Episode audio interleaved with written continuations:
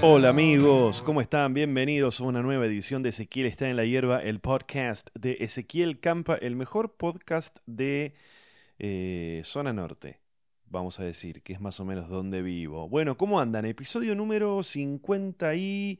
No quiero mentir, porque no me gusta la mentira. Episodio número 56. Tengo muchísimas novedades para ustedes y a la vez quiero hacer esto lo más corto posible porque los más atentos habrán visto que este episodio tiene el nombre en el que cuento que estoy charlando con Guillermo Celsi. Bueno, es así, es un amigo comediante, colega, en breve les voy a estar hablando de él un poquito y vamos a escuchar después la charla que, tuvimos que estuvo muy piola. Pero para empezar las novedades, novedades, novedades, voy a estar leyéndoles algunos mails que me están llegando.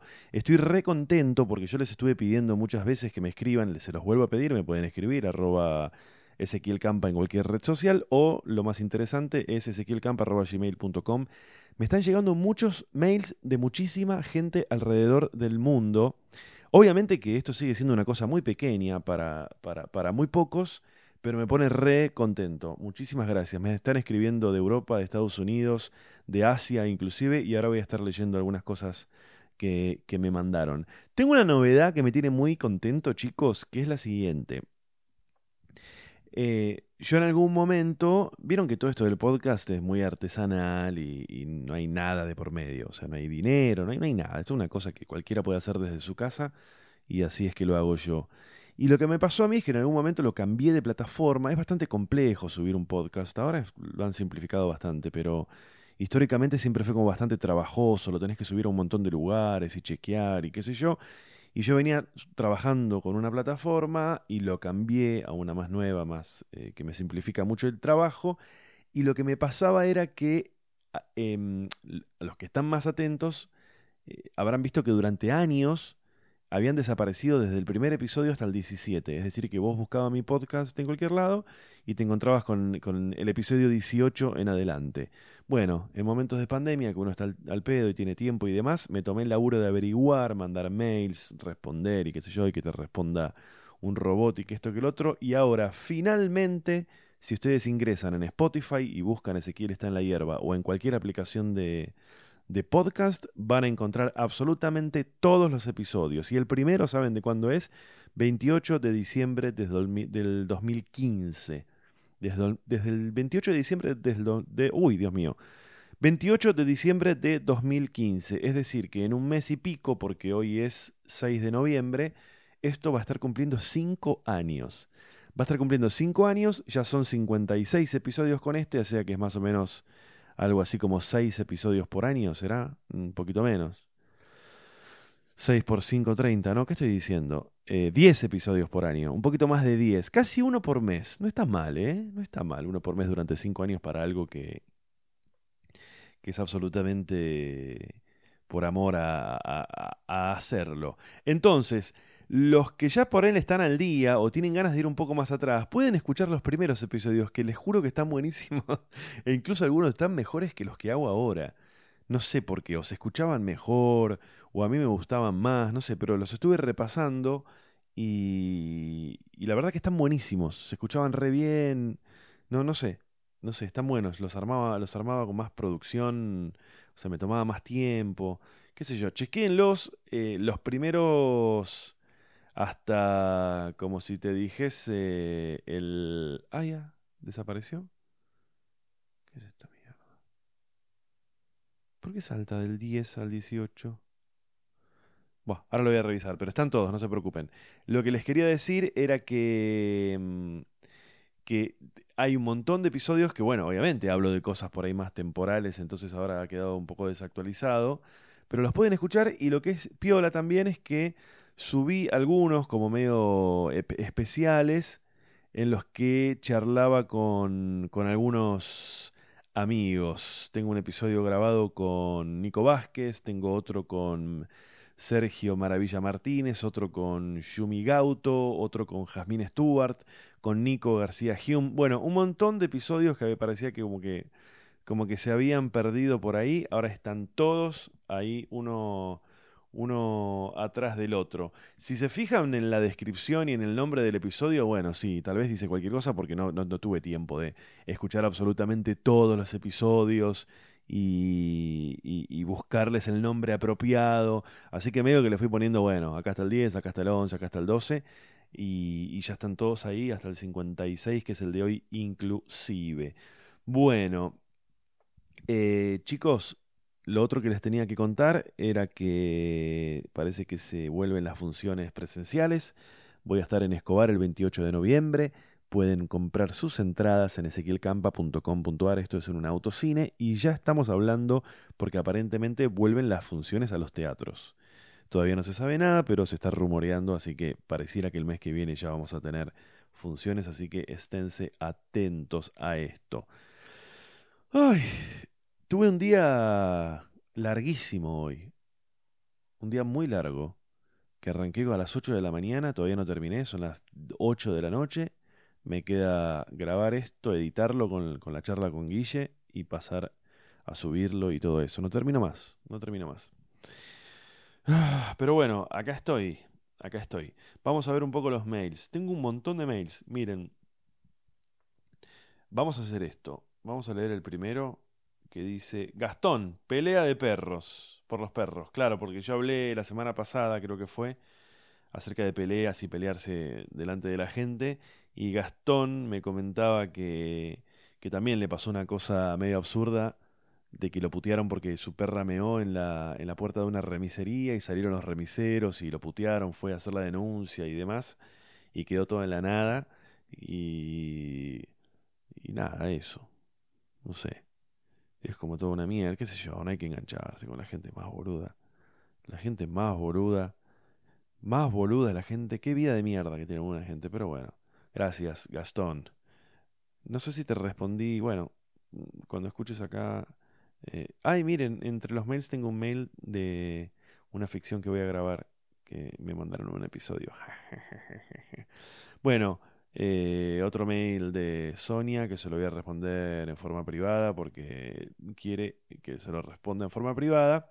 Hay uno muy interesante desde Galicia. Me escribe Javier Gallardo, que en realidad se escribe Xavier. Supongo que se pronuncia Javier, ¿no? Xavier, Javier, Xavier.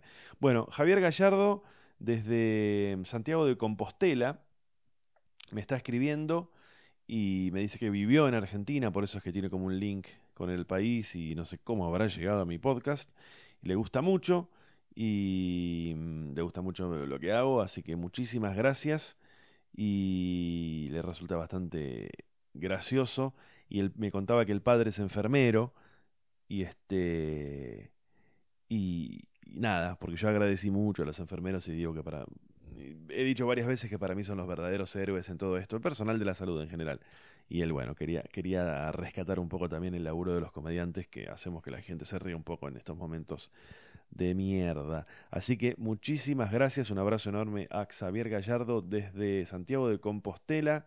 Y ahora vamos directamente a Alemania. Saludos desde Dresden, dice el, el, este, el mail de Hernán Ferrari que me causó gracia porque me cuenta que me, había, que me descubrió a mí por el personaje de Ricky del Solar.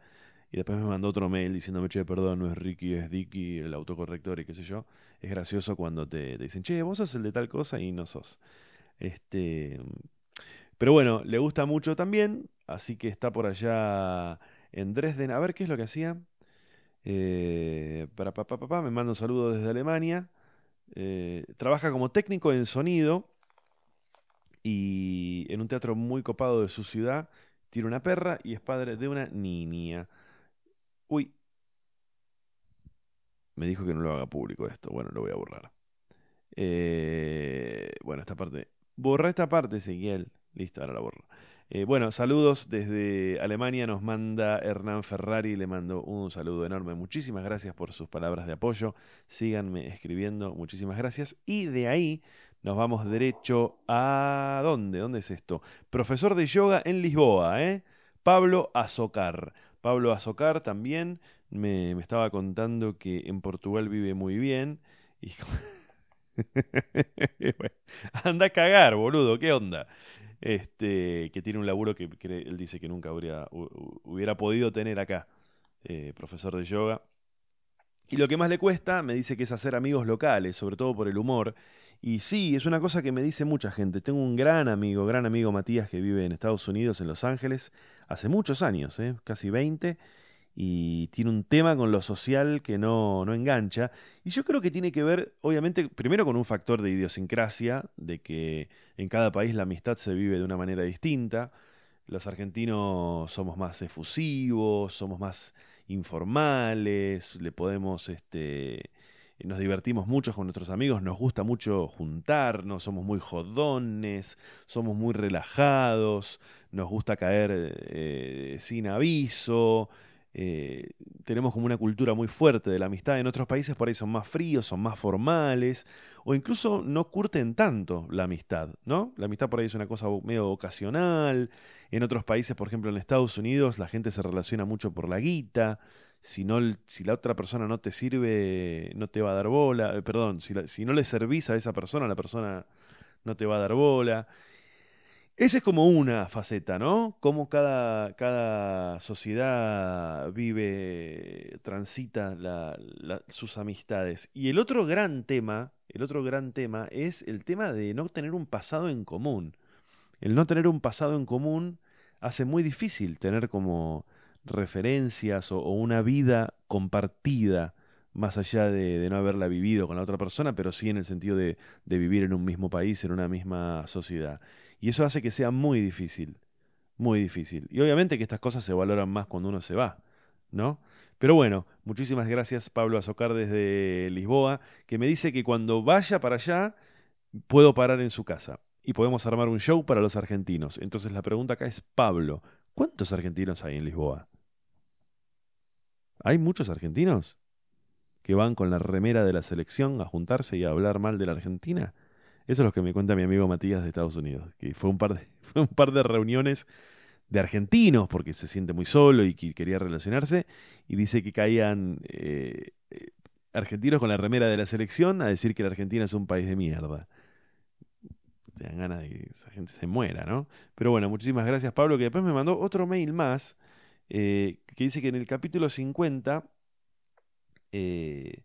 nada, me contó que, antes de irse a, Lisboa se había enganchado mucho con las peñas folclóricas y con muchas cosas culturales de la Argentina que, bueno, ahora las extraña y demás. Así que, bueno, Pablo, respondenos si hay muchos argentinos en Lisboa. A ver, creo que no tengo muchos más mensajes. Este, Sonia. Ah, Gastón sobre los hijos. Tengo un hijo. Ah, este, bueno, es bastante, bastante largo, se lo voy a responder. Muchas gracias también, Gastón. Sobre los hijos, un episodio que también dio mucho que hablar. Bueno, ahí está ladrando mi perra y atrás. Che, bueno, vamos directamente, porque si no se va a hacer muy largo esto, vamos a ir directamente eh, a contarles un poco. Hoy estuve charlando, en realidad ayer, con Guillermo Celsi. Guille Celsi es un comediante con el que empezamos casi en la misma época, él por ahí un año o dos antes que yo. Y siempre, creo que se lo dije al principio de la charla, me resultó como cómodo y fácil hablar con él. Eh, si bien él tiene, o, sea, no, no, no, no es de la, no somos de las últimas camadas más jóvenes con la cabeza, no sé qué. No, no, sé qué estoy diciendo, pero lo que digo es que, que, me, gusta siempre mucho su punto de vista cuando hablamos de cualquier cosa y, además creo que compartimos una compartimos ideas acerca de, de de esta cultura de lo, de, ¿cómo se dice? De lo, de políticamente correcto y del... De... Tenemos, tenemos puntos de vista similares acerca de la comedia, pero que a la vez sus opiniones se complementan con la mía y viceversa, creo. Así que fue muy entretenida la charla y además una cosa, no estuvimos hablando solo de comedia. No es este un podcast ni esta una charla de dos comediantes hablando acerca de cómo hacemos nuestros chistes y qué sé yo, pero obviamente que un poco fuimos hacia, hacia ese lado. Así que espero que las disfruten la charla. Guille Celsi, eh, su... Mm, eh, van a escuchar después ahí, pero bueno, lo encuentran en cualquier red social como Guillermo Celsi. Y tiene un libro, un libro de stand-up. Para los que por ahí no lo conocen tanto a Guille o, bueno, están pensando a ver quién es Guille, es el que hizo una vez stand-up frente a Cristina Fernández de Kirchner cuando ella era la presidenta de la República Argentina en Tecnópolis. No le pregunté sobre esto mucho ahora que estoy pensando. Es un tema que hablamos un montón de veces, cómo, cómo había sido, porque tuvo entre el, público, o sea, entre el público, que eran miles de personas, eh, estaban los muchachos de la cámpora y hubo ahí como un intercambio. Él dijo algún chiste y lo bardearon, pero todo dentro de, la buena onda. Y tiene un libro, Guille, que me voy a levantar en este momento. Lo voy a buscar, que se llama Guillermo Celsi Stand Up, se llama así nomás. Stand Up y dice edición actualizada y aumentada. Técnicas, ideas y recursos para armar tu rutina de comedia. Si alguno está interesado, algún principiante o alguno que tenga ganas de leer sobre stand-up, Guille tiene muchísimos, muchísimos, muchísimos años de experiencia, eh, más que yo, y, sabe mucho y lee mucho y está muy informado y, es un enorme comediante. Así que los dejo con la charla de uh, Seguir está en la hierba con el señor Guillermo Celsi. Bueno, ahí ya estamos grabando, esperemos que no falle. ¿Qué haces, Guille? ¿Cómo andás? ¿Qué haces, querido? ¿Cómo estás? Un Bien, ¿y vos? Bien. Qué bueno. Qué bueno que se uno, uno, uno, puede empezar a hacer las cosas que no se hacían. Y es fácil hablar con vos. ¿Te dijeron eso alguna vez? No. No es difícil hablar con vos. Mira, puede ser. ¿Atendés?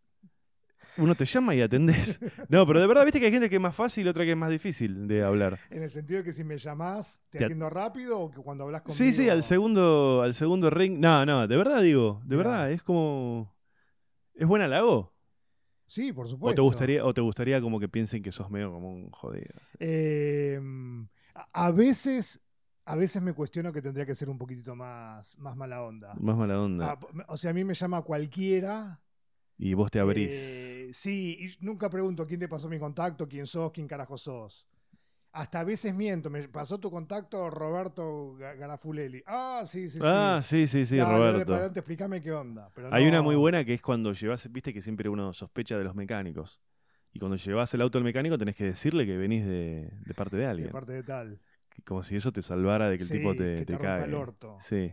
Vos sabés que me pasa una. Tengo el plomero que viene a mi casa, labura de la siguiente manera. Te promete que va a ir, no viene, te lo hace tres o cuatro veces, entonces vos te pones insistente. Y cuando viene, te cobra medio como si te hubiera salvado, no sé cómo explicarte, como que te cobra que le hayas roto las bolas cuatro días seguidos y finalmente vino eh, hace un descuento como. Se siente culpable. No, al revés. Ah, como que. Cuando, o sea, cuando, cuando el tipo termina viniendo ya es una emergencia lo que tenés. Claro. Lo llamás para una cosa que por ahí no es tan urgente. Cuando tenés el agua al cuello, ahí te. y viene el, tipo y te dice, eh. por ejemplo, una que me hizo literal un par de veces es termina viniendo el sábado. Y el sábado cobra más. ¿Sabías eso? Obvio. Bueno, pero yo te llamé el lunes, boludo. ¿Por qué venís el sábado? claro, de urgencia.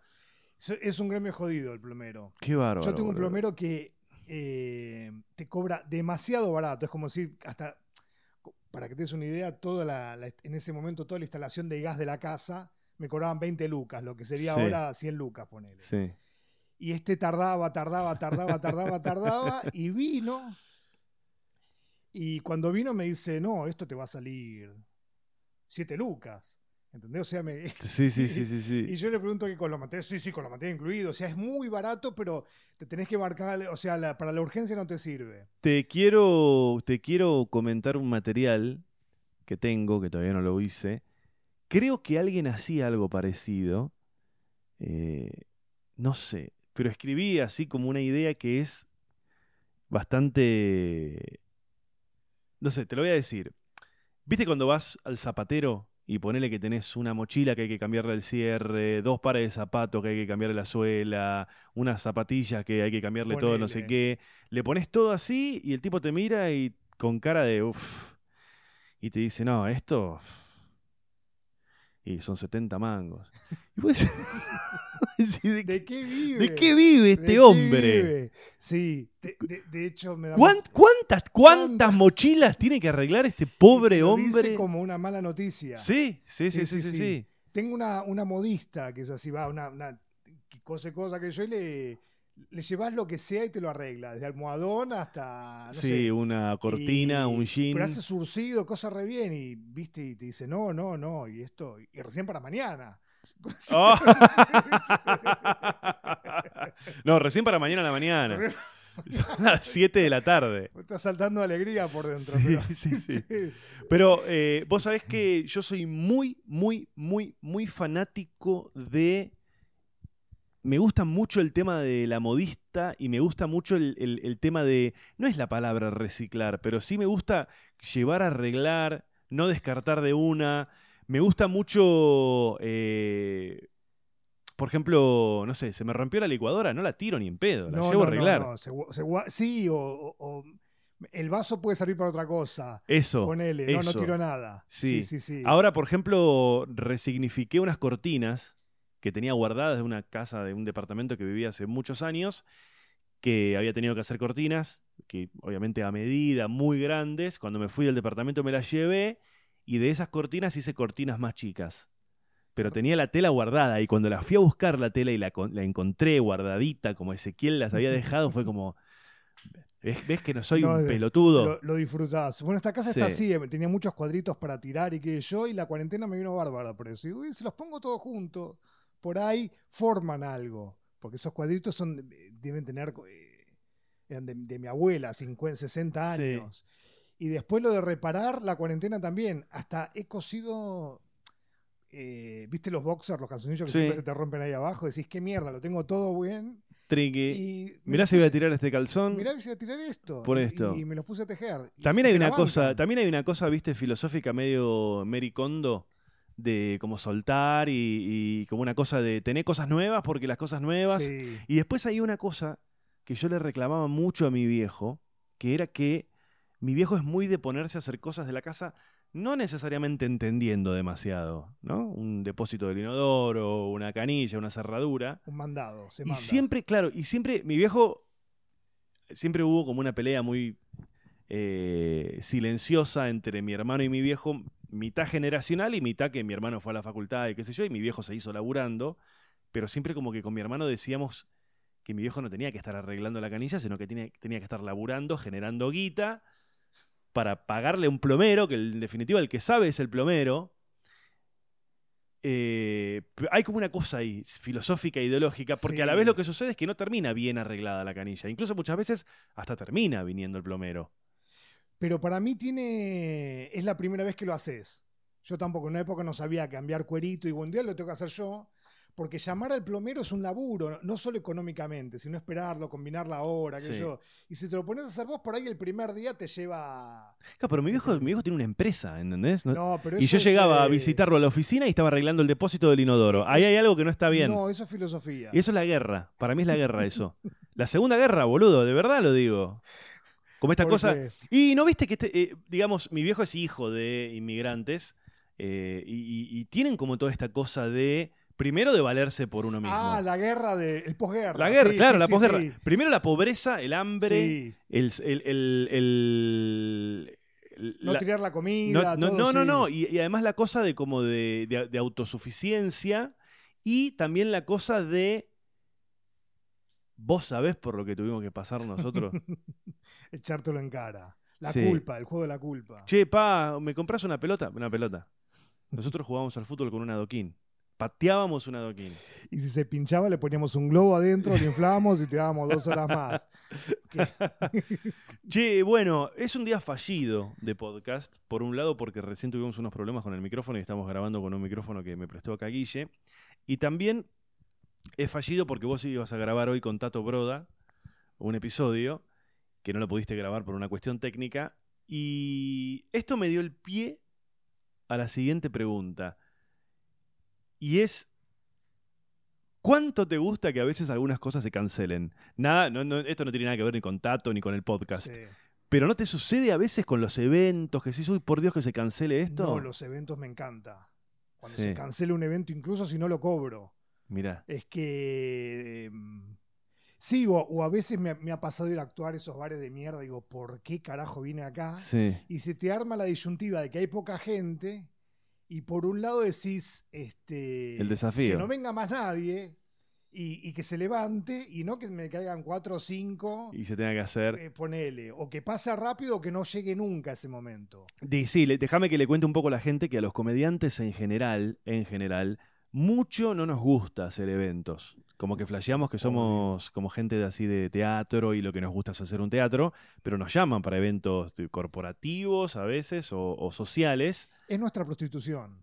Sí, yo la paso desde el momento en el que me dan el ok, empiezo a sufrir. Esto me lo decía Nacho Arana, le pasa lo mismo. No, sí, los odio. Y más ahora por Zoom, pero los primeros que hice por Zoom ya el- me confirmaron ponerle 20 días antes y ya era un día que yo estaba esperando diciendo que pase ese día. Sí, Después por suerte salen bien, pero los eventos aparte hay un compromiso. A veces me pregunto qué pasaría si yo hiciese ese evento de onda, gratis.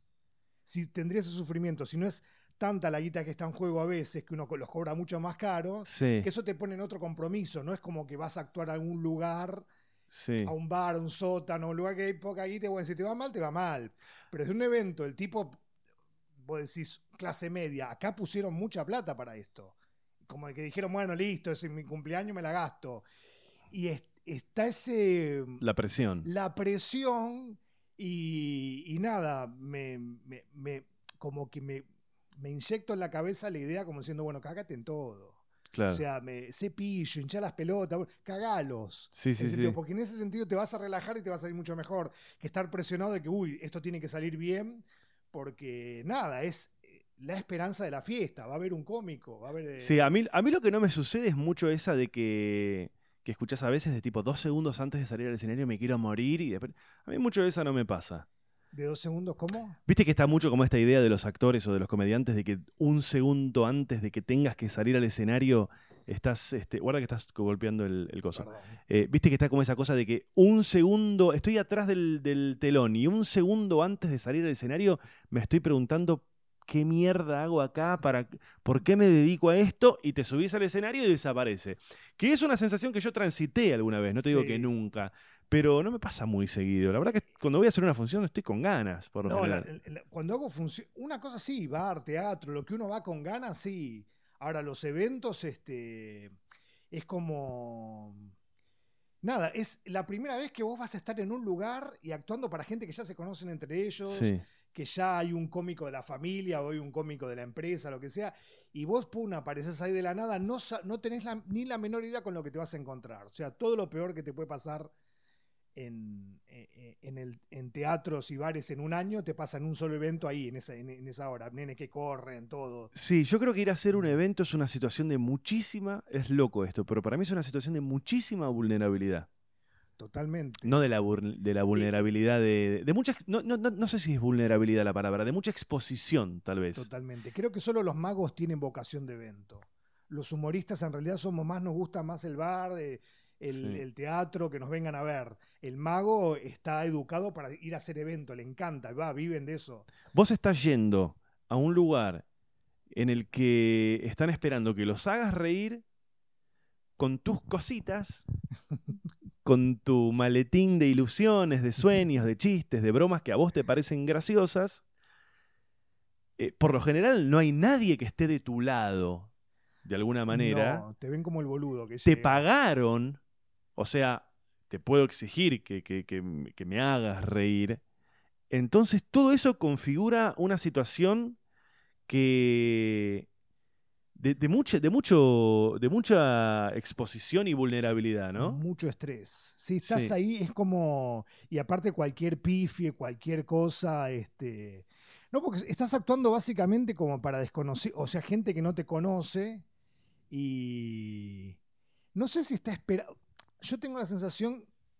Hasta que uno no está ahí, eh, no, no- no- no sabes a lo que vas. Pero muchas veces un show eh, caga una reunión. O sea, hay Ah, sí, cambia la onda. Cambia la onda. O sea, por ahí la gente hace. Hay, hay gente ahí en esas mesas que yo que, que hace años que no se ven, o hace mucho que no se ven, y quieren hablar, se quieren reír. Quieren, o sea, corta lo que es la vida social de una fiesta. Sí. Y, y en una reunión, sobre todo en un Zoom o esas, qué sé yo, que están. Generalmente salen bien, pero la gente no necesita de un show, ya converse, Sí. este, le sobra comer bien y charlar y ya está. Para mí está re de más. Me parece que es distinto, obviamente, si hay una cosa medio como de, de- de que son fans, Sí. o de repente un comediante famoso, porque tiene como un plus, tiene como un chiste. Pero Cuando son jo- para mí está re de más. Cuando son de 15, 18 años, que, yo, o que ya te conocen, en ese caso sí hay como una expectativa. Pero después una fiesta, un cumpleaños de 40, que va la- los abuelos de, lo- de 80 años, pibe de qué sé yo, que, que ya es como muy. Hay gente que le chupa un huevo, Sí, sí, básicamente, sí. y el que te contrató. Y sus amigos, que serán 10 de 50, son los que le gustan. A veces vas a cagarla. Estamos hablando en contra de nuestra profesión, pero, Siempre, siempre lo hacemos. Pero la gente sigue contratando y sigue llamando. pero es que. Hay mucho, hay mucho esta cosa también de a mí me gustó Guille Celsi, me hace cagar de risa. eh, En mi casamiento quiero, che, este es el pibe que a Este, mí. me hace cagar. y, y aparte encima, poner en el caso mío que hago humor muy fuerte, me dice, vení y hacé y Todo. tapate a la mierda, pedofilia. Digo, no, Todo. mirá que hacer material de pedofilia delante de nenes o qué sé yo. Digo, no, ni... Yo soy más de la idea de decir todo que sí, después hago lo que se me canta el orto. Sí. Porque eso lo... La, la gente no se ríe igual de un tema estando en un sótano de comedia que, que estando con nenes al lado. Creo que Nacho Arana me, me había dicho, el evento ideal es el evento que te pagan y se cancela. Ah, Ese es el evento ideal. no me, ha- me ha- no, no me a mí pasó. nunca me pasó, ¿eh? Me pasó una vez sola que se me canceló a los 10 minutos de empezar. Era un- en una empresa que era como medio al aire libre y se largó una tormenta que ni el toldo que estaba ahí. Y era una garcha, era una garcha el lugar. Y se canceló. Y, y creo que creo que faltaba que me paguen la otra mitad. Sie- Siempre cobro antemano, por ahí algo había pasado, ¿no? Pero se canceló, re buena onda, este. No, eso soy, eso, es- eso está bárbaro, que te paguen y no lo actuar, Obvio. obvio, eso es, es un ideal, pero no pasa. A mí Y yo soy más buena onda. Y si se cancela, por ejemplo, una vuelta a la era un, bautismo que tengo que hacer ahí, pero a la abuela tres días antes se le rompió la cadera. Oh, Y el chabón dice, la me dice, quédate tranquilo, te mantengo la guita, cuando lo puedas hacer lo haces, no, no, no. a, mí, a mí me pasó una muy graciosa que fue que hice un evento muy cerca de mi casa y la mina me dijo, "Es- espera en tu casa, yo te aviso cuando... Y, y suponete, y salí, salí, suponete, eh, ella quería que yo actuara a las 10, salí a las 10 menos 3 de mi casa. Muy bien. Pero es raro, porque estás, en- en el- estás vestidito en el living de tu casa mirando tele y tenés que irte a la esquina a hacer un show, caminando por la vereda. Me pasó una vez, me te acordar que en un evento que era a tres cuadras de mi casa, de donde vivía antes en Colpayo, y estoy ahí, muy chico, en un coso de departamento, y se me caga el micrófono. Y le- Oh. le busca la manera que yo digo, ¿para qué voy al auto? Que tengo, Bueno, ahí que tenés... la- tengo un equipo. Estás muy... Eh, mucha que que vulnerabilidad. un equipo. Claro. Este, Y no hay nada más duro, no hay nada más duro que un amigo que te comenta, che, contratamos a tal para el evento y... como el orto. Ah. Eso es horrible, porque uno, ¿qué es lo que uno piensa? Primero, pobre, pobre comediante, y segundo, ¿cuántas veces habrán dicho esto de uno, no? Totalmente. O sea, no, si te va como el orto y vos te das cuenta, digo, ¿esto habrá sido tema después? O después nada, se olvidaron y siguieron como si nada. O gente que vos te, te va como el orto y te das cuenta que la gente muchas veces la, te la, la rema, quiere que salga todo bien y dice, Sí. estuvo bárbaro, qué sé Sí, yo, sí, sí, bla, sí, bla. Este, pero bueno, no, una vez que ya pasó el evento, ya, ya, ya Hay- fue. Y por otro lado, a veces el evento realmente suma bastante. No, a veces sale bien. Sí, la mayoría de las veces, por suerte, pero eh, el, el fracaso es tan. Creo que después del boxeo es uno de los peores fracasos que te vaya mal en un evento. Es horrible Este, porque, porque aparte hay una cosa, a diferencia del teatro, que vos en, un- en un- en el teatro te va bien o te va mal, o en un bar, bueno, termina la cosa y hay una distancia entre la gente y vos y qué sé yo. Pero en, en el evento es medio como que nunca terminás de irte y por ahí lo fuiste a hacer solo y te tienen que pagar y para pagarte te, te paga la misma persona que te estaba escuchando unos segundos después, Eh, antes. Ir a buscar a- al que te tienen que pagar a medio de la pista es lo peor que te puede pasar. Es lo peor. lo Me acuerdo una vez Iván Russo me contó que fue un evento a contar chistes en la concha, en tipo. En Mar del Plata. No, esto fue, creo, para San Antonio Areco, no sé qué. Sí. Y lo llevaban y lo traían con el público. O sea, lo que Con- fue- con la- era una eh, cosa de una empresa y una en la combi. de y la- la combi iban todos y le fue como el orto y, Y se tuvo que volver. Es una pesadilla que no termina nunca. No, no. De, de hecho, una vuelta yo fui a actuar a Mar del Plata y ellos me decían, era todo por una empresa que iban a un fin de semana allí. Me tenía que ir y volver con ellos. Y dije, no, no, tranqui, porque yo. No, me voy por mi. Me pago yo el pasaje. ¿Y cómo, y cómo estuvo? Estuvo bien, no, estuvo bien. Lo que sí me. era, por ejemplo, 40 lucas y viene el chabón un día antes a que le dé la boleta, en ese momento se da la boleta de papel, y me, era por ahí que eran 40 lucas y el chabón me dice, ¿me la haces por 120? Digo, ¿cómo? ¿Cómo? Y bueno, sí, pagame 60. Digo, no, no te puedo hacer, bueno, te puedo. Le, le dije, no, aparte me lo pidió de muy mala manera y. Y, y era, una- era Shell, era la- la- voy, a, voy a dar la... la Corrupción empresarial. cor- corrupción Mirá, empresarial. boludo. yo hice varios eventos en el Sheraton y que yo, y me venían contratando porque les, les gustaba. Y Sí. después de que yo me negué a eso, que ya contactaban, no me llamaron nunca más. Mirá. No porque me fue mal, sino porque no les eh, sobrefacturé. Pero Mirá. aparte era, era obsceno y, y de última me lo. Y aparte de- no te estaba ofreciendo nada. No, no, vos. pero aparte fue, si vos me decís, mira, pasa esto, ta, ta, ta, ta, ta, ta, voy a buscar la boleta, bueno, fue, che, a las 5 voy a buscar la boleta, listo, le estoy haciendo la boleta, no me hace, ahí en el momento, no la haces por 120, o sea, en el momento que le estoy haciendo la... Qué truchada, Sí, sí, boludo. sí, Muy trucho. Muy trucho, y que no me llamaran más fue como, bueno, pero bueno, Muy trucho. La otra que es muy rara es actuar en un hotel en el que estás parando. Porque, bueno, vos hiciste cruceros. crucero, sí. En realidad el crucero es peor. Porque nunca se va el público. No, no, es tremendo. Son 2.000 personas que te... O sea, la gente subía, yo estaba como pasajero, no como tripulante, entonces comía todo. Y nada, yo estaba ahí sentado, en- viste que la- generalmente te sientan en mesas de... Como de- no mesa individual, te ponen Sí, en varios. Y nada, hablábamos, que yo, yo hablaba poco y después veían que yo actuaba y no podés caminar por un crucero. Che, vení, hablá de tal cosa, hablá de tal Sentate. otra. Que yo- sí, Aparte están medio mamados todo el eh, tiempo. totalme- Sobre todo, yo tenía eh, dos funciones. La noche que actuaba eran dos funciones. Una para el primer, no, una para el segundo turno de comida, que primero venía el show.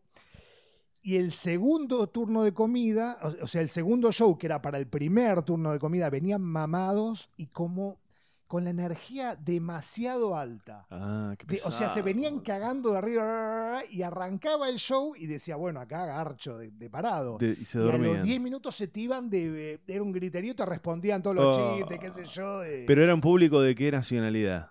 No, la mayoría, el 80%, 90% de argentinos y después un 10% uruguayo y un, y un porcentaje brasilero que se. El crucero hacia Buenos Aires, eh, Río. Buenos Aires, Río, sí, para Todo, todo un mundo que no, que no existe más. Eh, Potel está en eso, creo, pero él creo que va a Europa. Pero se siguen haciendo cruceros con el tema COVID, no. Eh, Todo totalmente no, suspendido. No, no, no. Y después de que se, se- se hundió el Costa Concordia, ¿te acordás? Sí, Y, y hubo otra vuelta que hubo un virus sí. hace mil años que lo estuvieron varados en el Mediterráneo, cayó mucho lo de cruceros. Cuando yo viajé en crucero me acuerdo que paraba frente a Río y había como 15 cruceros. Claro. Y ahora eso no, se fue a la mierda. Y había como tres empresas. ¿Y qué quedará de todo esto cuando pase todo? No sé, yo no sé si fue en este país que se fue medio a pique o en el Mediterráneo sí.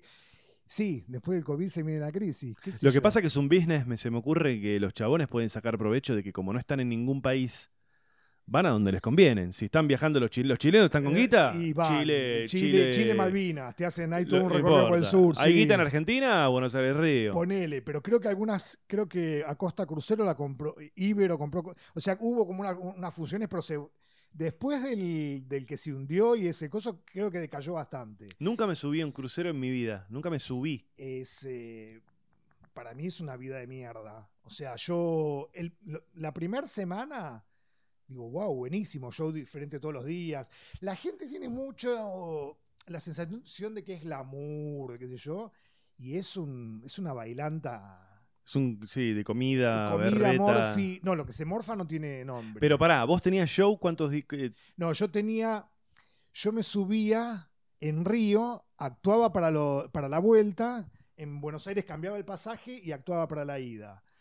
Y, o sea, en cada viaje actuaba dos veces, ¿Cuánto O sea, dura? dos una- noches. ¿Cuánto dura el viaje?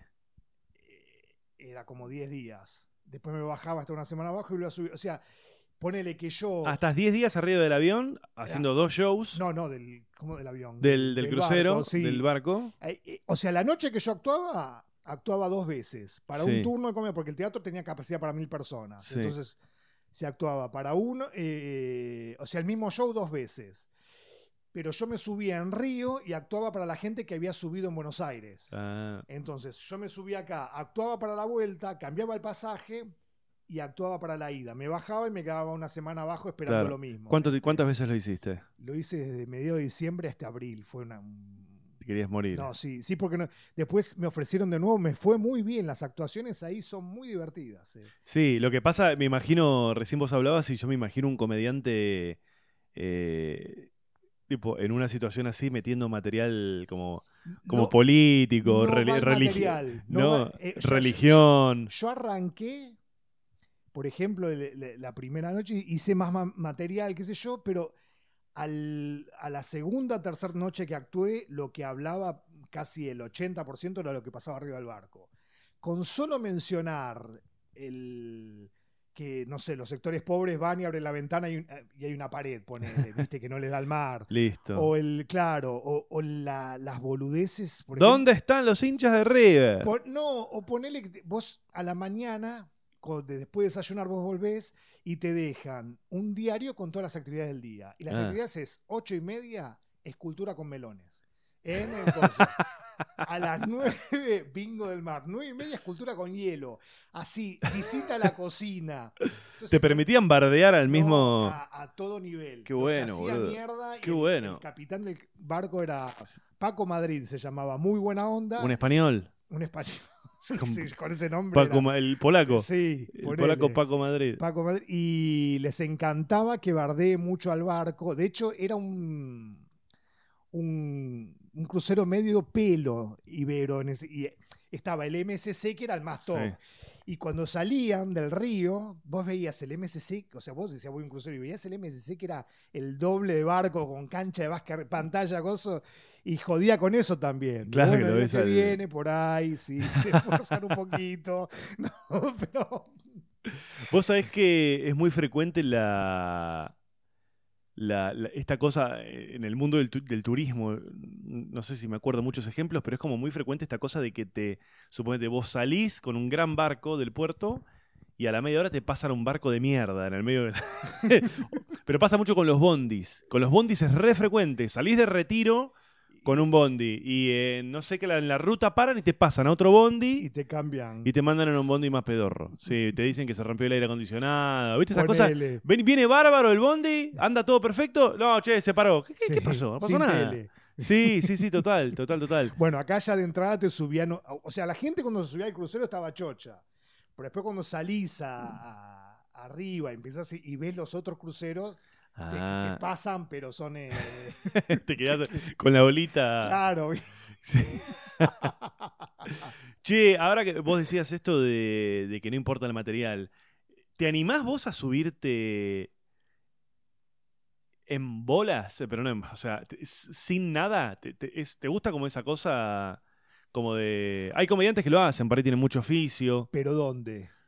En una función, en un bar, subirte con nada o con ideas. Tipo la jam. eh, No, ah, no, la jam no porque se supone que es eso, Sí. pero, pero la jam le cuento a la gente mí que es este... Lo que más me gusta es eso, en cierto punto. O sea, no saber qué mierda voy a hacer Es muy lindo, boludo. hasta que piso. O sea, básicamente uno tiene una estructura. Sí. Pero empezar a joder con eso, o joder mucho con el público, terminar actuando, como era en el crucero, ponele, o como una vuelta, por ejemplo, me tocó actuar en un evento eh, en Guillón era, era un bar que atrás mío pasaba la- el tren. Y empecé a joder con eso. ta, ta, y estuve más o menos media hora hablando y, de y ahí, te- metiste media Y- hora. Sí, a mí me, me ha pasado de actuar con un perro que ladra en la pared al lado. Ponele, eso es lo más lindo, porque Sí. nada, si no eso es, medio cassette la cosa. Sí, a mí me pasa, por ejemplo, yo no sé cómo, cómo laburas vos, pero yo trato, viste, como de matar un show y arrancar con otro. Y cuando arranco con un nuevo show, siempre me lleva un tiempo Masticarlo. empezar a tener las primeras funciones en las que ya, ya me lo sé, eh, ya no lo tengo que repasar, ya puedo empezar a jugar. Y es, eh, son como mágicos esos momentos en los que te permitís salir a improvisar. No puedes salir a improvisar. Yo, si estoy haciendo un show nuevo de una hora y media, No, no, puedo porque me pierdo, no sé qué viene. Yo Y odio los unipersonales un poco por eso, porque vos tenés que salir a ceñirte a lo que tenés nuevo. sí. Y a mí me gusta subirme y salir, y si lo nuevo no anda, Y bueno, qué sé yo, pagaron para hacer, para reírse. Y vos decís, Claro. vuelvo a lo a lo que había que hacer, eh, pero a estrenar un show nuevo, no, sí. para Bueno, mí- eso que, eso que dijiste recién es re importante. Eh, a veces, viste que los comediantes nos enroscamos con cosas de yo laburo así. Sí. eh, Esta es mi premisa. yo Eh, y, y, y, y, y muchas veces nos olvidamos de ser graciosos, boludo. Eso, poner, e- anteponer el ego a- al show. El Sí. show en realidad sos vos y el público. A mí- bueno, es un Sí. poco lo que pasa también con, con- con los comediantes que flashean bajada de línea Sí, y, y creen que están en esa y de repente se olvidan de ser graciosos o dejan de ser graciosos. pasa mucho, sí. O, guarda que está haciendo un ruido. A ver. Pará, me vuelvo a No, no, no, no, no, no, no, no. Ahí va. Agarralo más del micrófono, el micrófono. Ahí. Ahí, ahí está. Me siento un evento. Hacerle un rulito y el sonista que te dice, no, no, Eh, no, no, eh, uno se olvida de eso, porque uno a veces tiene ideas, eh, ya sea político o idea de vida, que yo, que están bárbaras, pero no son graciosas, o son medianamente interesantes, pero... Be funny, lo que dicen los yankees. Tenés que ser gracioso, boludo. La gente pagó para Tenés que ser reírse. gracioso. Pagó para reírse. Y, y eso pasa mucho en los eventos también, que no, yo vengo con mi material y que yo. Ahora, si la, la tía rompebolas o la tía que eh, teñida, solterona, es la cómica esa noche, el humor pasa por ahí, jodé con ella. Y fin. Te pones a hablar y qué sé yo, y la querés cortar, diciendo, no, yo tengo que hablar de mi material de que yo. No, listo. Tengo que justificar que me pagaron. ¿no? Claro, sí, sí, sí. No. ¿Viste, eh, ¿Viste Talking Funny? La Sí. charla, famosa charla entre Louis C.K., Chris Rock, Seinfeld y Gervais. En un momento están hablando, no- creo que están hablando de esto, de che, ¿y ¿qué, opina- ¿qué opinan ustedes de cuando querés como plantear una idea, como más Sí. política o ideológica? Y Chris Rock dice algo re básico, boludo, porque yo no me lo puedo borrar de la cabeza. Que el flaco dice, tienen que estar los chistes. Claro, Y ti- perdón, tienen que estar los chistes y tienen que ser buenos. Después, totalmente. todo lo otro es, es otra historia, boludo. Sarasa. Sarasa. Cuando te va muy bien, ahí te, te habilita a, a muchas cosas que a vos te encantan, pero no tienen tanto remate, vos la- la- las podés este, eh, meter o joder porque el público está con vos y come lo que sea. O sea, en ese momento ya sos vos el gracioso. Sí. Pero, pero no todas las funciones son así. O sea, a veces vas a lugares y nada, listo. Este, sé gracioso, no te pongas a el, el- el idealista. Yo lo creo en, todas las funciones. Está bien, si vos te transformaste en algún momento en una especie como de, de referente de algún asunto Ponele. y la gente va a buscar eso, Sí, política. está bien, lo que sea, política, ideología, lo, lo- lo- lo que sea. Eh, está bien, pero tenés que ser gracioso, Tenés que- boludo. y aparte es el orgasmo del show. Y, es lo que- boludo. y- y a mí es lo que más me interesa. Es lo que más me interesa. Y lo más difícil. No me interesa ni quedar como que la tengo clara, ni, ni, ni, ni dar una. No, prefiero dar quedar como un cátedra. machista, troglodita y, y- Pero- discriminador a que ser un, un- un nadie. Un Total. tipo que pasó por el escenario Sí, y, y no hizo dijo, y dijo reír. lo que hay que decir para quedar eh, bien. para quedar yo, bien. sí. Este, ho- Hoy día, co- eh, que está bien, con, con las limitaciones que van saliendo, eh, cuestión feminismo, cuestión bullying. eh, se- Patricia Bullying. Patricia Bullying se va limitando, digamos, el espectro, pero para mí hay que ir a romper esas paredes. Pero Porque- que lo que pasa de que se va limitando es, es, es una cosa ficticia. ¿Dónde se va limitando? Y boludo? pero te van diciendo, no, que haces Sí, humor de esto, bueno, pero estoy haciendo humor, no es mi no, ideología. no, Estoy jodiendo con eso. No, no, no, no pienso así. O hasta a veces puedo pensar así y me burlo de mí mismo. de no hay una sola manera. persona, no hay una sola persona que te plantee una cosa así que vos le revises su eh, no digo material porque no sé si estoy hablando Su específicamente Twitter. de comediantes. Lo que sea, viste, una vez lo escuché a Bill Burr diciendo vos que me acusás, o sea, hablando en general, ¿no? vos, Sí. vos que me acusás a mí de lo, de lo que fuere, dame tu computadora.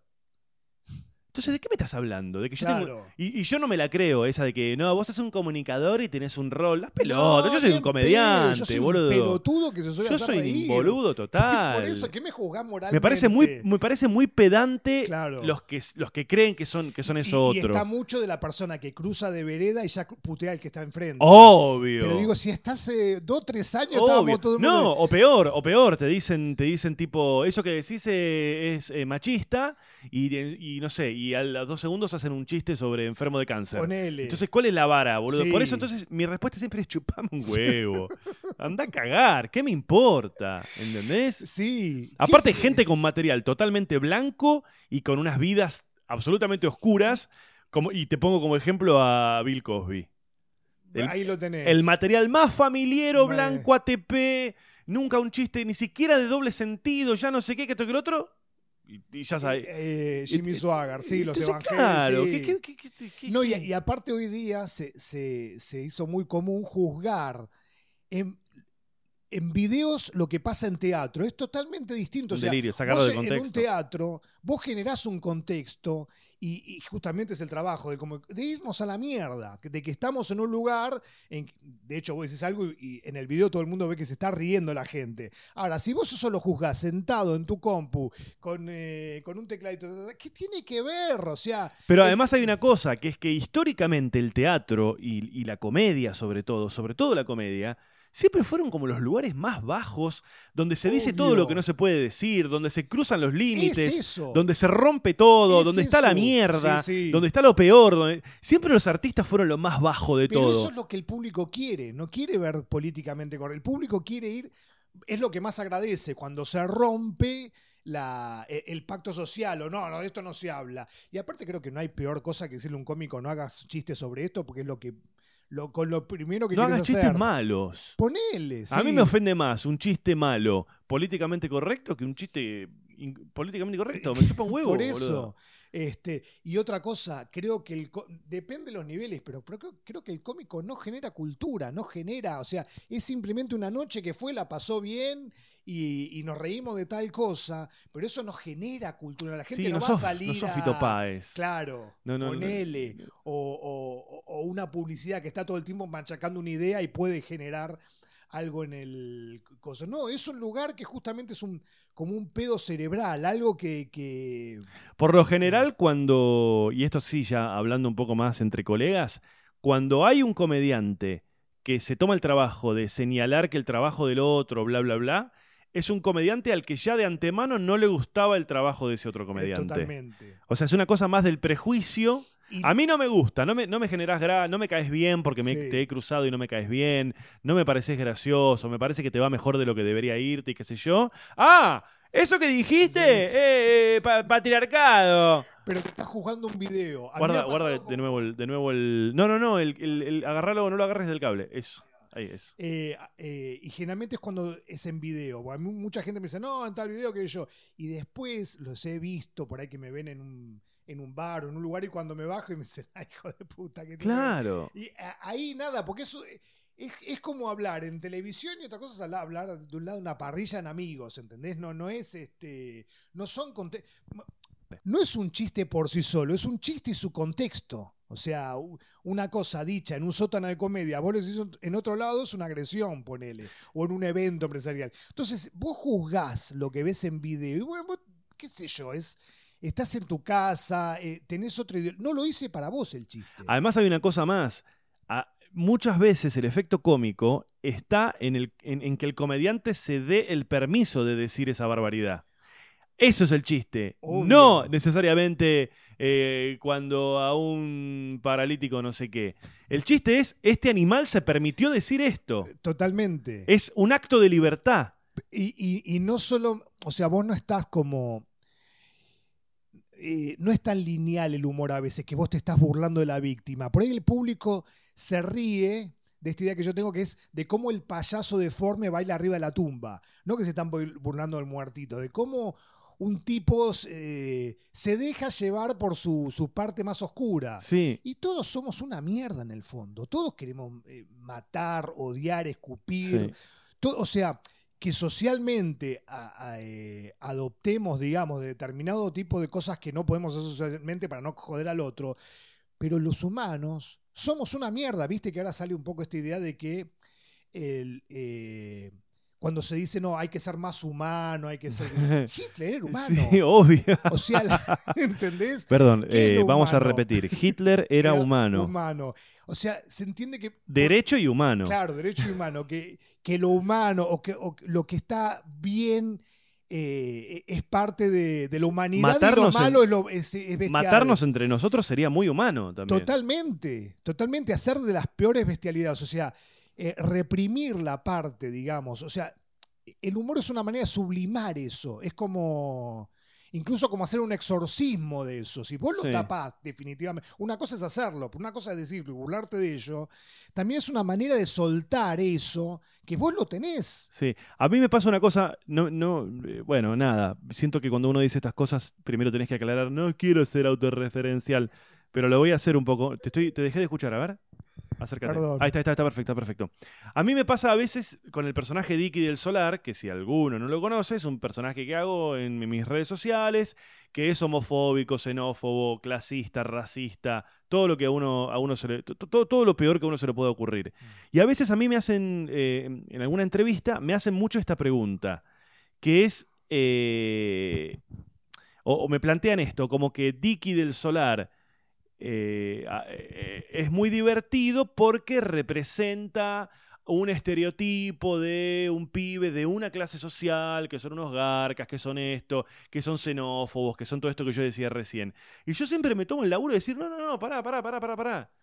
No es... Somos eso. eh, Ponele que esté llevado. o sea, Sí. pero, pero, pero yo creo de verdad, yo creo de, esto lo digo de verdad, que la, la llegada que tiene el personaje tiene que ver con que todos somos un poco xenófobos, todos odiamos a alguna minoría, todos tenemos algún. Totalmente, incluso hasta el Entonces, más, hagámonos eh, cargo. Hasta el más este eh, o, la mujer más abierta, más feminista. Más misericordioso. Tiene una señora que le limpia en la casa. luego. ¿Entendés? Y, Desde y en ese luego, punto es, por es poca racista. plata. Claro, ponele. O estamos ocupando tierra que pertenecían a los tehuelches, digamos. Siempre, desde, desde segundo de donde lo- vos lo mirás, está siendo xenófobo, racista. Siempre clasista. clasista. Siempre, siempre, siempre alguien tiene que vivir para el orto para que vos vivas como Claro, vivís. vos no lo vas a decir nunca, no vas a expresar así, pero si se, si se mueve todo el sistema como se tiene que mover, el culo te tiembla. Comunismo.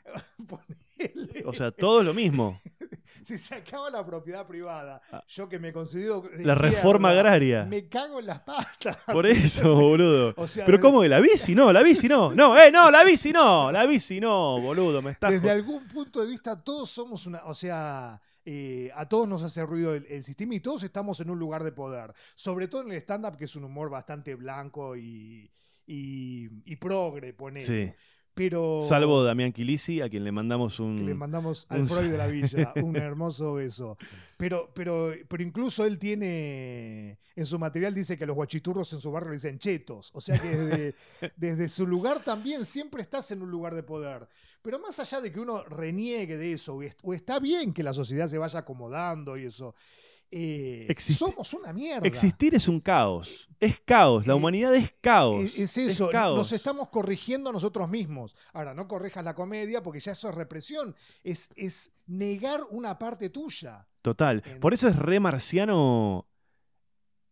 ¿Viste esos países deshumanizados en los que a priori uno dice acá funciona todo? No estoy hablando de Estados Unidos ni en pedo, pero tipo Sí, Norue- Europa. Noruega, Norue- sí, sí, Dinamarca, sí. que es todo perfecto. Es, es todo perfecto, todo Que limpio. hay todo- papeles en el eso, piso. eso es, eso es irreal, boludo. Sí, y, y hay un rol represivo muy fuerte. Si te das un papel en la calle, viene un, un cana y te hace una boleta. No es que la gente está educada de porque no, es, así. es castigo. Es castigo. En Chile también, que vos pones un pie en la calle y frenan los autos. Pasa eso. sí. Y nada, los carabineros allá. en- Hay un montón de cosas que obviamente que estaría bueno que sucedieran en todos lados, eh, pero, pero no tenemos Pero- que olvidarnos pero que eso es la somos realidad. animales. O sea, la realidad corrijámosla. Parece que lo que hay que plantearse siempre es qué hace uno con eso. Arriba del escenario, sí, ese. No, no. No, me refiero claro. en general. Sí, sí, sí, sí. O sea, tengo sentimientos eh, xenófobos, clasistas, Claro. eh, siento odio, siento bronca, le deseo la muerte a, a- a muchas Y- personas. y también- Eh, el punto es qué hago yo con eso. Y, también eh, creo que el rol del comediante también es hacerse, hacerse cargo. También, o sea, Mirá. realmente a veces uno piensa mal o tiene cosas equivocadas. Y es, no, no, pará, yo me hago cargo y yo esto lo digo. Sí, Yo pongo los huevos sobre la mesa y estoy diciendo que soy esto, que soy lo otro y que soy lo otro. ese, eh, Aparte, ¿sabes qué? Con esa actitud sos scratch free, porque sí, sí, Sí. sí, ¿de qué, qué? Sí, ¿qué? No le hago nada, no jodo a nadie, pero todo eso que sí, sí, que me estás diciendo. Este, creo que sí. Sí, sí, hay que hacerse cargo y también entender que nada, que uno no sale a hacer cultura, uno no sale a pregonar esto es el bien, esto es. No, en el fondo la- el cerebro somos, somos muy chotos, muy chotos. ¿Y cuánto hay de. cuánto Lo hay? que me, habla- me- me hablabas recién, no sé si lo puedo contar, de, de- de- de- de tu psicólogo con, Sí. con los geriátricos, de qué sé yo, de, de- que en el fondo uno también de lo querés matar viejos a veces, o deseás la muerte, sí. o El tema es que, que no la provoques. Eh, no, el, arriba del escenario podés, podés ser eso. No la muerte, digo, que no le provoques la No, muerte. que obviamente, la no, lo que está mal, o sea, lo que está mal está legislado socialmente. Pero digo, mentalmente, que uno no pueda hacer humor o que se considere que uno es lo que piensa, digo, pero yo, si yo soy lo que pienso, soy una mierda. Yo sé lo que hago. Eh, eh, Cómo trato a mi entorno. Cómo... manejando y, y- y- y se te cruza una que viene con que pone el carrito de bebé eh, anteponiendo para que vos frene. Sí. Nunca se te pasó por la cabeza reventar ese carrito, ¿entendés? Bueno, Sí, eso sí, en la vida no lo vas a hacer. Pero en el escenario podés expresar eso, podés joder por- con eso. Y no sos un, un asesino ni un hijo de puta. Pero no. Nada, pretender que la gente no piense o qué sé yo, me parece casi una actitud moral y, y represiva, pero. ¿Por qué ahora en Twitter cualquiera reprime? Sí. O sea, es- se arma cualquier fuerza, no al bullying, no lo que sea, se, se juntan 100 boludos, un- uno que tiene 20.000 seguidores lo retuitea y ya es ley. Este, me parece que está más el morbo de cancelar o de reprimir gente que realmente eh, nadie tiene el culo limpio. Todos somos- Aparte de cuando alguien realmente es cancelado, si te fijas, termina siendo cancelado por cosas que históricamente se cancela a una persona que es violadora. Ponele. Históricamente se cancela a un pedófilo. No es que ahora lo cancelamos. Entonces, de, este, Sí, eh, pasó con esto de la faraona que le, le- le salen a, a- con tweets de hace ocho años. sí.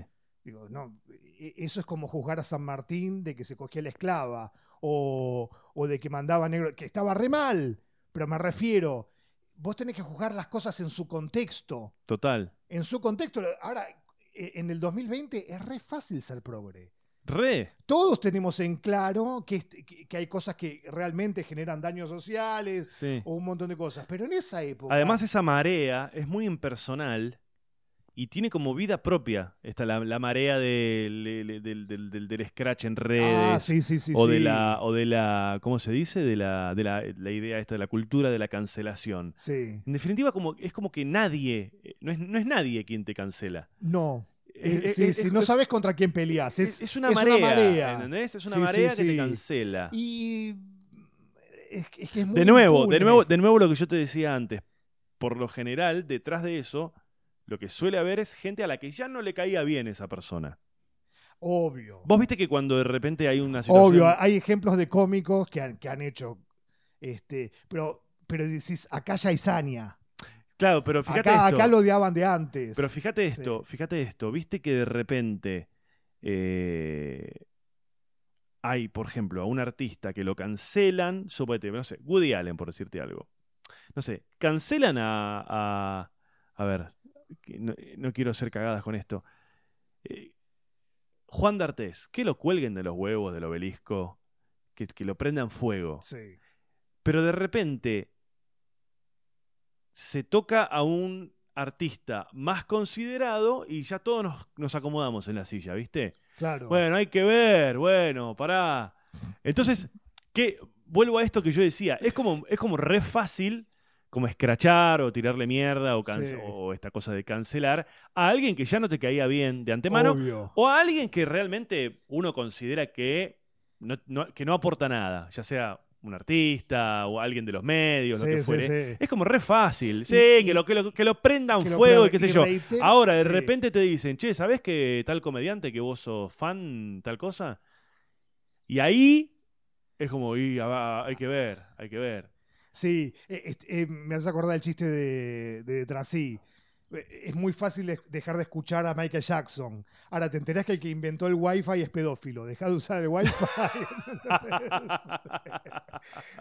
Hasta haciendo, no, bueno, tomemos lo bueno. Pero, y también reitero el tema del tiempo. Eh, Roman Polanski, hasta hace 4 o 5 años, era el director maldito del cine europeo. Y, y el chabón tuvo un juicio, se escapó, es, eh, el tema de... No, no fue Estados Unidos, no puede entrar no en puede Estados Unidos. Estados Unidos, pero siempre fue considerado por la cultura en general como, como un transgresor. De hecho, él en el juicio a los jueces les dijo, bueno, yo finalmente hice lo que ustedes eh, tenían ganas de hacer y no podían hacerlo, una cosa así. Eh, juzgarlo hoy día, que está bien que se lo juzgue, ponele, pero también es muy fácil, o sea, la, la sociedad este, cambió demasiado, digamos, o sea, Sí. para bien, ponele, eh, en estos cinco años. Pero, pero nada, en ese momento era otro contexto, otro mundo, y nada, todos Sí, el, revi- sí, el revisionismo berreta ese de Ponele. quién resiste un archivo y todo ponele. eso. Che, bueno, Guille, estamos llegando, estamos re bien, boludo. Buenísimo, Eh, nos fuimos un poco a la mierda. no, pero era, es la, no. es- era la idea, era la idea. Era, era la Después me voy a arrepentir de lo que dije acá. Nah, Pero no, está bien. Este... si querés te lo paso para que lo... No, tranca, boludo. Te paso el link cuando lo una. publique. Y si algo no te gustó, bueno, te preparás. No, no, Este, tiene que. Creo que uno. Creo que la comedia hay que pensarla en voz alta. Este. Y no. Claro, eso, es bueno, eso está bien. Por lo Sí. menos permitirnos debatir, boludo. Debatirlos. Esa este, cosa a mí me sí. parece muy imbécil. Ni siquiera pensarlo, ni siquiera hablar del tema. No. me parece muy imbécil tragarte el sapo de la grieta Claro. y creer que el mundo es grieta, Mm. ¿no? Que estamos viendo justo hoy, ahora en este momento, se está decidiendo quién va a ser el nuevo presidente del mundo, el nuevo presidente de Estados Unidos, y en Estados, o sea, y nada, con toda esta historia de la campaña y de las elecciones, Qué rubio no uno se, se- claro, uno se, viene, uno se viene a enterar de que en Estados Unidos también es- existe la grieta, con lo cual ni siquiera seamos bondadosos con nosotros mismos, no creamos que, que- que- que la grieta la inventamos nosotros, es una cosa que se viene construyendo en redes Es una sociales. forma de hacer política la grieta. Es una forma de hacer política, es una cosa que se viene construyendo en redes sociales. Hay una película que no me acuerdo el nombre ahora, muy buena en Netflix, que habla del tema, de la mani- manipulación de datos, de cómo influyen en las, en las elecciones, no solamente en las elecciones de un candidato, sino de comprar una marca u otra. Y no nos creamos que lo inventamos nosotros, lo de la grieta, y no nos comamos ese sapo de que todo es grieta. No todo es grieta. Las cosas se charlan, te sentás, hablás, discutís, debatís, te podés encontrar con que hay cosas que pensabas que eran de una manera y por ahí decís, ah, mira, esto puede ser que, que lo modifique, lo que sea, y otras cosas que no. Mm. Pero bueno, escúchame. eh, Para mí igual no hay dos lados en el medio de la grieta. Para mí está la grieta y un lado. La grieta es una manera de hacer humor, una manera de hacer política. O sea, un sector reaccionario espera más a ver qué hace un lado para saltar desde ahí. No Claro. creo que haya dos lados. Creo que hay una grieta que es un partido político, ponele, o una forma de pensar que, que está esperando. eh, Sos grieta. ver- claro, no, ver el talón del cómico para pa. No es que yo me pongo de un lado que yo no. Es, no es que un lado quiere educar y que yo no. Un lado quiere eh, eh, azotar. azotar y el otro nada, va como puede, Sí, ponele. sí. Pero, pero creo que la grieta es un partido en sí mismo, un- una corriente de pensamiento en sí misma. Me encanta esa idea. Nunca lo había pensado así. Ponele. Sí, me gusta. Che, ¿estás haciendo alguna? ¿Se te ve en algún lado? ¿Qué se viene? Eh, no estoy haciendo mucho, subí ahora un grandes éxitos en, en Spotify y estoy armando un unipersonal que en realidad iba a armar un unipersonal y mm, con un documental, o sea, armado un, unipersonal documentado que ya había empezado a hablar y bueno, apareció la pandemia. Soy más de dejar que la pandemia me lleve. No quiero ser productivo, sino me gusta lo que quiero producir. El momento que vimos es una mierda, bueno, listo. Es una mierda y me la banco. Me han ofrecido hacer show por streaming y la verdad que los rechacé. Y te voy a ser honesto, no es porque te me gustó mucho el tuyo. Y dije, mira, lo logró. Porque estás con la risa grabada, lo blanqueaste. Pero me da mucha paja, boludo. Ya me da paja hacer un unipersonal y as- ponerme a laburar para actuar solo. eh, eh, nada. Podés darte el lujo de dejarte, material, seguir, de, de dejarte llevar por la paja. Me dejo, sí, me dejo llevar por Estás la paja. bárbaro. Me- y- Porque estás, estás como esta idea de, la, de que, La de que- de hay que ser productivo. No, es una mierda. O sea, salgo a andar en bicicleta cuatro horas por día. Aparte, los, Eso necesitamos aburri- aburrirnos los Y- comediantes. Y angustiarnos. Si Total. la cosa está mal, es una angustia última. Está Y lo vas tapando con mierdas. Hago, genero mierdas todo el tiempo. Ponele, no, me pará. metí en esto a hacer lo que me gusta. Si no me gusta, listo. me- y más o menos me la banco, co- económicamente la llevo. Este, lo que sí, bueno, han salido eventos, alguna que otra clase, eh, ha- hago cositas, pero básicamente me dedico a, a que no me queme la Al cabeza la alcohol. Me dedico al alcohol. eh, me dedico al alcohol Al alcohol. y al fallo. Este, no me. mm, Trato de que no me. O sea, de, de- de que, me, de que me tome la pandemia, que esto me. de- si me deprime, me deprime. Si es una mierda, me. Este, extraño mucho más cosas como garchar, viajar, que, que actuar, ¿viste? Entonces, listo, bueno. Trato de, de salir, de i- i- ir a hablar con gente que hacía mucho Vos que no sabés que a mí me pasa una cosa, boludo. Que es que medio que no extraño nada. No extrañás. Es que se va un poco. Viajar no, no extrañas. Yo cuando pueda me voy a la mierda. Pero tampoco es. eh, es lo mejor que te puede pasar. Para mí, el otro día escuchaba una filósofa que decía: Este es el, me- el mejor momento posible. O sea, esta es la realidad. O sea, dentro de esto, bueno, es lo, lo- lo mejor que puedes estar, lo puedes manejar, pero es hoy la cosa. Puede ser que, por un lado, no extrañe mucho nada y por otro, tenga como una esperanza de que ya medio que ya se va a acomodar todo. ¿Qué va a pasar? Se va a acomodar todo. Hay cosas que no. Eh, eh, sí, O sea- para, mí no- para mí no va a pasar. Para mí, nosotros nos, nosotros nos vamos a acomodar a lo que pasa. No que la, la pandemia se va a acomodar a nosotros. No, nosotros nos vamos a, aco- a acomodar a que el sistema sanitario colapsa, a que se mueran 200, 300. Creo que lo que más extraño es, es hacer giras. Eso es lo que yo más quiero. Yo tenía pensado este año viajar a Ecuador, ya había hablado con gente ahí, con gente de Sí. Perú. Es lo que más me gusta a mí de, de- de este laburo en este momento. Sí, hay una cosa que, con la que tenemos que lidiar mucho los comediantes en este momento. Supongo que hay otro montón de gente que también le pasa lo mismo. Que es que eh, no, no te sentís requerido. Y eso repercute en algún lugar. Obvio. Eh, que, no te, que no te estén llamando, que no te estén pro- eh, proponiendo cosas, que no te estén teniendo en cuenta, porque en realidad no, están, no se está haciendo nada. Y eso, Somos prescindibles. son totalmente prescindibles, prescindibles. y eso en algún lugar no está bueno. Eh, yo creo que también, bueno, el, el lugar del comediante pasaron a ser las redes, lo- los, eh, Los memes. los memes, ponele, no sé. Pero, no, y aparte, en el orden de habilitación estamos a... Olvídate. va marzo abriendo 23. Todo, todo, pero no... eh, Olvídate. Teatro es lo, eh, es lo último. Eh, creo que también la vida es así. Uno después con... Una vuelta lo escuchaba, no sé si era Daniel Arauz o algún cómico que se está volviendo viejo. Mm. Y me dice, uno también tiene que saber que se tiene que ir acostumbrando al olvido. Claro, no, y y además hay una cosa que, que- que- que estoy pensando ahora, que es que yo pienso, por ejemplo, en la infancia o en la adolescencia de mi viejo. Y todas las cosas que yo recuerdo que él siempre me, me mencionaba, son todas cosas que no existen más. Sí. Mi viejo, por ejemplo, era lechero con, con mi abuelo. No existe más el lechero. Eh, repartían hielo. Las heladeras llevaban un bloque de hielo De adentro. lo- iban Pasaba el hielero. Cosa- a caballo, en carro. hermoso. Todas cosas que no existen más.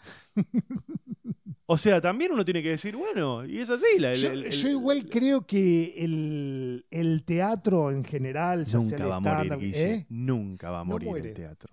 lo que no es tecnológico no muere. O sea, el cine muere. le- o sea, Pero la música a- en vivo, el la teatro. música en vivo, salir, ir a ver a alguien. el- el- Eso no murió nunca en la historia de la humanidad. O sea, existe de los griegos hasta ahora. ¿Cómo le dicen? El. Ah. No, ay, no es. El rito. El rito, ponele. El los rito. programas de sketch murieron, la televisión muere, el papel, eh, los libros creo que van a morir de alguna manera, todo lo que Sí, es- también van muriendo algunos géneros, ¿no? En, en lo que, o sea, en el teatro, por ejemplo, no sé es o cuánto. mutando. O van sí. mutando, de repente no existen más los, algunas cosas y aparece el stand-up. Yo creo que el- estándar de alguna manera existía, no, o sea, siempre hubo monólogos en Argentina, pero creo que no, creo que eso no muere. O sea, ir a ver música o ir a ver eh, eh, teatro, creo que eso no, no De hecho, vos vas a ver, eh, el año pasado te ibas a ver algo en San Martín y no difería mucho de lo que vi Sí. hace 30 años Sí. y estaba lleno. Eso tiene que ver con, con dos razones. Una tiene que ver con que cuando uno va a ver algo, ya cuando salís de tu casa, siempre estás como inconscientemente abriendo la, la puerta a que suceda algo. Que no sé bien qué, Sí, sí. no sé qué. Pero, Pero- en, el- eh, es uni- en lo que pasa en el stand-up, en una función, Sí, pasa ahí esa noche. sí. A mí Y- me pasa, dice, te fui a ver esa noche, ¿te acordás que, Que dijiste lo de la- que entró uno, qué sé yo. Y también lo otro que hay es, por un lado, una cosa comunitaria de gente que se reúne para ver algo, que de hecho así nace el teatro en Grecia. Eh, y también está la cosa de. de que la vida es aburrida y la gente hace muchas cosas para divertirse. Pero no divertirse tipo, Sí. ponete una cumbia. Yo creo que desde la un- vida no es aburrida, la vida es una mierda. Puede ser. La vida es una mierda. Sabemos que en cualquier momento nos morimos, sabemos que nos puede pasar un montón de cosas y, Y vivimos como si no. y vivimos como si no. Eh, o sea, tiene partes aburridas, que es la peor, pero sí es verdad, le queremos escapar a eso. Pero- Fíjate la cantidad de cosas que la gente paga o hace para no aburrirse. Deportes, viajes, música, estudiar, eh, ir al teatro, eh, salir, cursos, cursos, talleres. gimnasio, que es lo más aburrido Por que eso, hay. entrenar. Sí, sí, sí, sí. La gente hace Sí, o- cosas o, para escapar de, del tedio. de la- y de la existencia. del tedio. Porque te pones a pensar y te, te- te quema la cabeza. A mí me, Sí. cuando yo estudiaba teatro, hace muchos años que leíamos mucho, me fascinaban mucho las obras de Chekhov, porque Chekhov tiene muchas obras de estos rusos metidos en sus casas en los inviernos de 12 meses al año de invierno.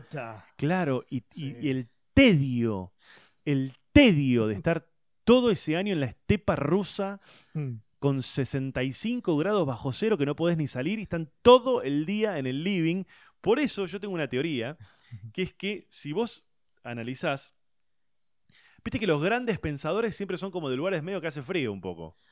Porque se quedan en la casa Eh, pensando, Sí, tirame un filósofo eh, caribeño. caribeño. Sí, tenés un poeta, tenés un... Pero No, los grandes académicos eh, de las ciencias eh, humanas, Eh, de- del eh, arte... el trópico siempre fue más cachengue, música que yo. Eh, Y más al sur y a los polos, siempre gente que se deprime y piensa. Exacto. Sí, no te sale un Nietzsche en Puerto Imagínate, boludo, en Río de Janeiro, ponerte a... eh, eh, ¿Qué somos? Vamos a la playa. No hay Vamos a la playita. en en- a mí me llaman en Brasil no hay mucho teatro, sobre todo cuando te vas a Bahía, al norte. Nada. Nada. Carnaval, papá, carnaval, la cervecita, papá. Eso ¿Qué me voy a poner a Que pensar? yo creo que un poco cuando voy a Brasil tengo esa sensación de que no sé si, si está bien o mal, pero es que el teatro tiene esta cosa de que hay una persona arriba del escenario y el resto abajo como admirándola o esperando. En Brasil o los lugares donde es más baile, carnaval, es como que toda la tribu, todo, Todo. el mundo participa y, arma el show. Y sí, por un lado debe tener que ver con esto realmente como de las raíces de, de- de- de- de- del país y además una cosa de boludo, de que históricamente en un lugar caluroso, ¿qué te vas a meter en un teatro, boludo? Es una garcha. Y ¿Sabes fuiste a ver La paja que me da, sí fui a ver teatro en, en eh, es Río. una mierda. Yo- fuimos a ver una obra, fuimos a ver una obra que fue así la cosa. Eh, conocíamos gente, qué sé yo, y me- nos enteramos caminando por Río de Janeiro, vimos los carteles del Festival de Río. Entonces averigüé con unos amigos, qué sé yo, y me dijeron, tenés que ir a ver esta obra. Y nosotros pensamos, viste, que uno cree que con el portugués que manejás... Ah, sí, sí. Bueno, para que te des una idea, Guille, terminó la obra y no es que había alguna cosa que no habíamos entendido. No sabíamos siquiera si la escena había ocurrido en una carnicería o en un quirófano. ¿Viste cuando decís... ¿De qué trata? No, no, no, ni si- no, no, viste cuando decís, boludo, no sé si era una carnicería o era una, un cohete de la NASA que está por despegar. No, no, entendimos ni una palabra, de nada, de nada, ni de Mirá. ni qué relación había entre los... Nada, absolutamente nada. Sí, y vas al carnaval y ahí entendés todo, digamos. Eh, Eh, es lo más cultural. eh, eh, eh, eh. Bueno, el momento, el momento xenófobo del, del, del podcast. Creo que, creo que es lo más natural. Ha- Hay una idea que se dice que, que el teatro es, tiene una cosa como medio elitista y, y antiguamente en las tribus la- el arte era como más colectivo, como que todos generaban. Sí. Que creo que un poquitito de alguna manera se da en el stand-up, como que el stand-up tiene esa cosa de que es de identificación o de que el pibe con camperita que se subió a hablar, ¿no? Sí. Como un representante del público en escena. Un poco así fue, era históricamente como la trinchera del stand-up en los bares de Estados Unidos, un chabón que se subía medio en pedo y... Y, y hablaba. Y Sí. creo que eso es lo, lo- Creo que eso es lo que hace seductor el stand-up en relación de que, le ha, de que ha copado muchos lugares que tenía el teatro. Sí. Que es como mucho más eh, lo que sería orgánico, ¿no? Como una cosa más natural, más que realmente. Y más, te vin- mucho más vinculado con el público que, ponele. que la Cuando cosa de Yo me acuerdo la primera vez que vi stand-up, dije, bueno, yo puedo hacer esto. Sí, Eh, nada, obviamente que no es tan fácil, pero, pero me refiero que, que no, no, no está tan esa distancia del, del artista sí. y el público abajo. Es como que, bueno, incluso en un bar está como más... eh, Mano a ma- mano. más mano a mano, el público se tiene que reír, tiene esta idea y vuelta. Volvemos a esto de que subirse al escenario un poco joder y trabajar con lo que hay esa noche. Eh, el público no es tan espectador, sino como que es un poco partícipe. Supongo que creo que, o por ahí quiero pensar, que, que el monólogo o, eh, no muere, not dead, no sé. Me encantó esa frase, Guille. El monólogo no muere. No muere. Con esto vamos a ir cerrando, estamos muy bien. Gracias. Eh, Guillermo Celsi, eh, en las redes, ¿cómo es? Eh, Arroba- arroba Celsi Guillermo en Instagram y creo que lo mismo en Twitter. Perfecto. Gracias. Gracias a vos. José.